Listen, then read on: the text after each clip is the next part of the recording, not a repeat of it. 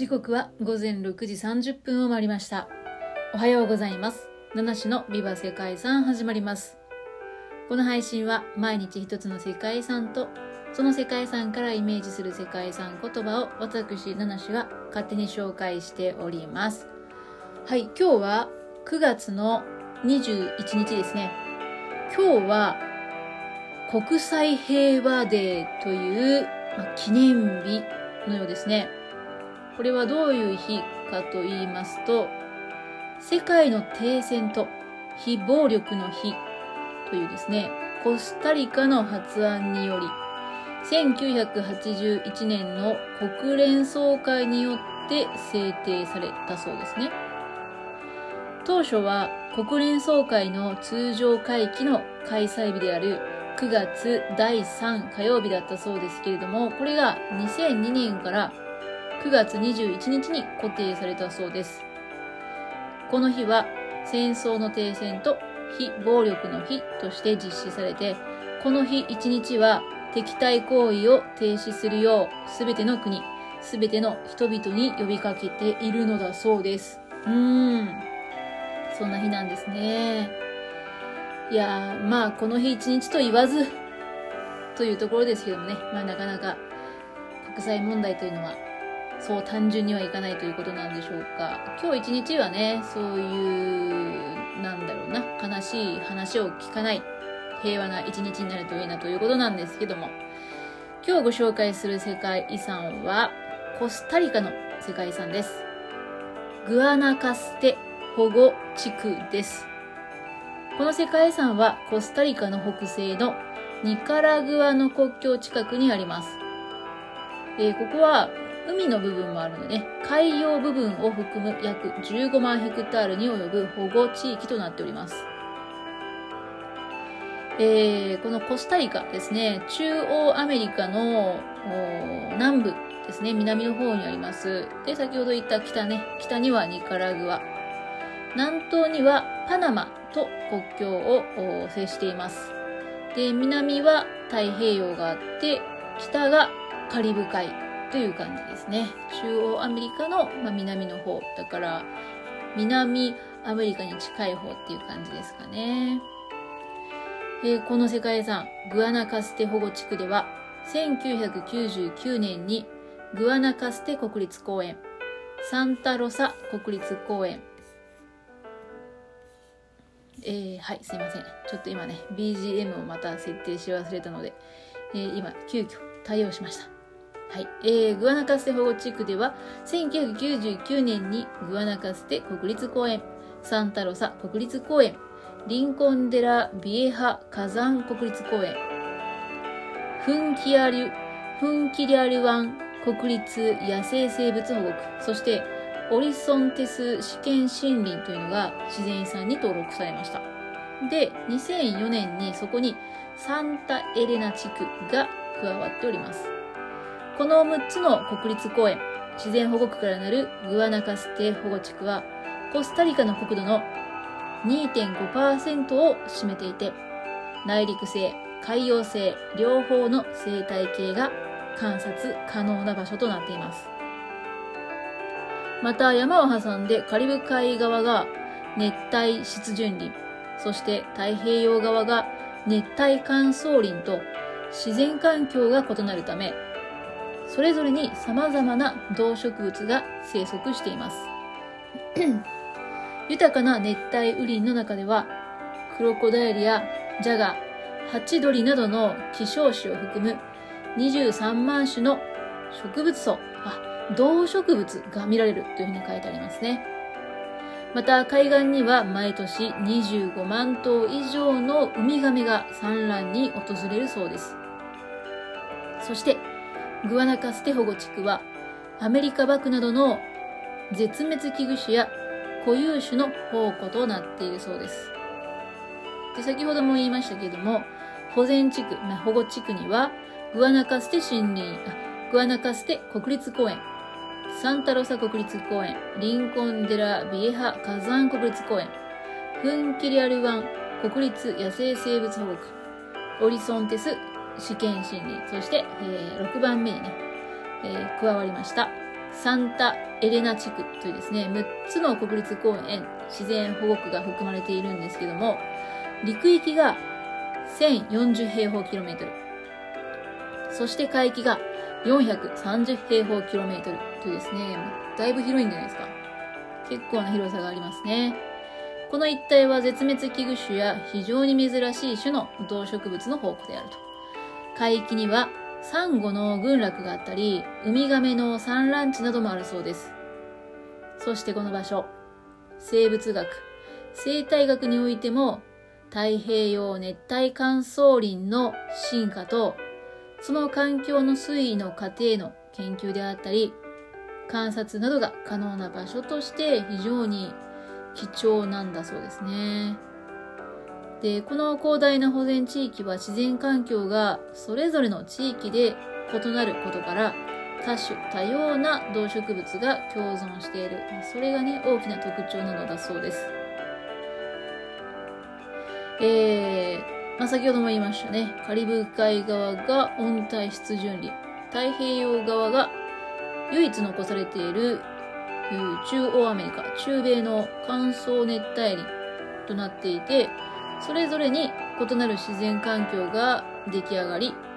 それぞれの環境に適応した動植物がいます。えー、っと、世界遺産に登録されている国立公園の中で、その中でも大きな特徴を持つというのが、グアナカステ保存地域にあります、グアナカステ国立公園ですね。おろし火山とカカオ火山という2つの火山のある国立公園なのだそうですが、ここに哺乳類140種、鳥類300種以上、両生類、爬虫類が100種、昆虫は1万種以上が生息しているそうです。そして、えー、この熱帯乾燥林には、首輪、首輪ペッカリーというですね、イノシシに似た動物も生息していて、マングローブエメラルドハチドリといったですね、美しい鳥なんかも生息しているそうですね。なるほど。ねだから、まあ、火山があって、独特の環境もあるけど、その中でもね、まあ、この熱帯乾燥林にね、えー、珍しい動物もいるよっていうことだそうです。そしてそんなグアナカステ国立公園に隣接するのが、サンタロサ国立公園ですね。ここは陸と海両方のエリアを持つ国立公園となっております。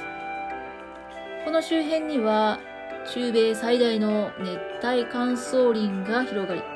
陸には赤クモザルやマントホエザル、ノドジロオマキザルといった、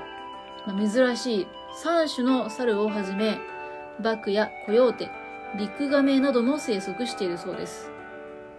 で、ここの美しいビーチはですね、ウミガメの産卵地にもなっていて、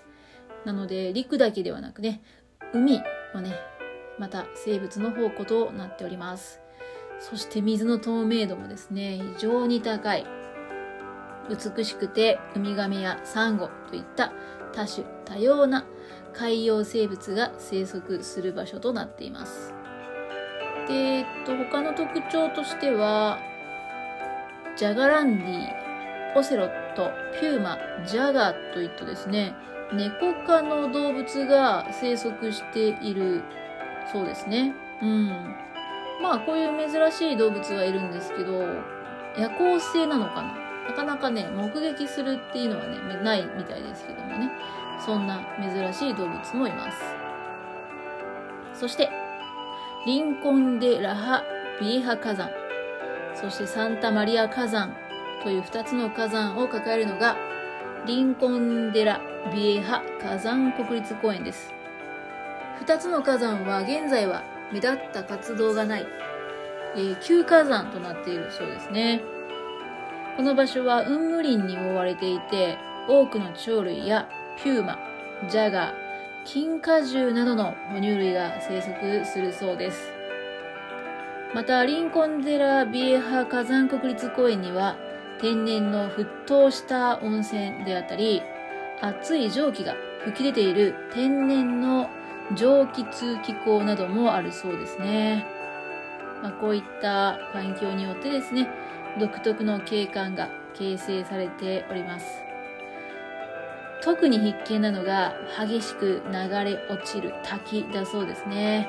迫力のある激流が自然の力強さを示す、そんな場所となっています。この世界遺産には他にも熱帯性や熱帯性の乾燥した森林や湾岸のマングローブ林とかね、えー、そういったのを保護するために設定された保護区であったり、えー、っと、もともと農地に転用されていた場所を再び乾燥した熱帯林に戻す方法を模索することを目的とした試験的な森林回復計画が進められている地区もあるそうです。うん、なるほど。先ほど解説した6つの、えー、6つの国立公園の中に、オリソンテス試験森林っていうのがね、えー、入っておりましたね。うん。おそらくこれがね、一回農地になったんだけど、また、ね、元々の自然に戻そうみたいな研究がされている場所ということなんですね。いやこの世界遺産の面白いところは、その、そこにね、自然があって、今あるものを保護するっていう、そういうのってよくあるんですけど、そういう観点だけじゃなくて、今言った試験森林っていうのがね、だからもうすでにもともとあったものじゃなくて、人が手を加えてきたものじゃないですか。うん。ね。人が手を加えてきたものなんだけど、それをね、また元に、元に戻そうっていう、そういう試験森林っていうのが合わせて登録されているっていうのがすごい興味深いなというふうにね、思いますね。うん。やっぱり人が手を加えた場所っていうのは文化遺産になりそうなんですけども、え、一応ここはね、自然遺産、え、のみの登録となっていますね。うん。ちょっと興味深いなという点がありました。ということで、えー、本日はですね、コスタリカ共和国の世界遺産、グアナカステ保護地区についてご紹介しました。世界遺産言葉は、うん、ちょっと悩みましたが、悩みましたがというのは、えー、なぜこの世界遺産に言葉にしたかなっていうのをね、もうちょっと違う世界遺産言葉、うん、あったんじゃないかななんていうふうにも思ったんですけども、進化する自然っていうね、世界遺産言葉を選んでおりますね。うん、なるほどね。進化する自然か。まあ、進化させられたっていう感じもありますけどね。さっきの試験森林の話でいくとですね。はい。ということで、本日もここまでお聴きいただきましてありがとうございます。今日は、国際平和デーということでね、えー、まあ、世界中がね、平和に過ぎゆく一日になるといいですね。皆様も素敵な一日をお過ごしください。ナナシでした。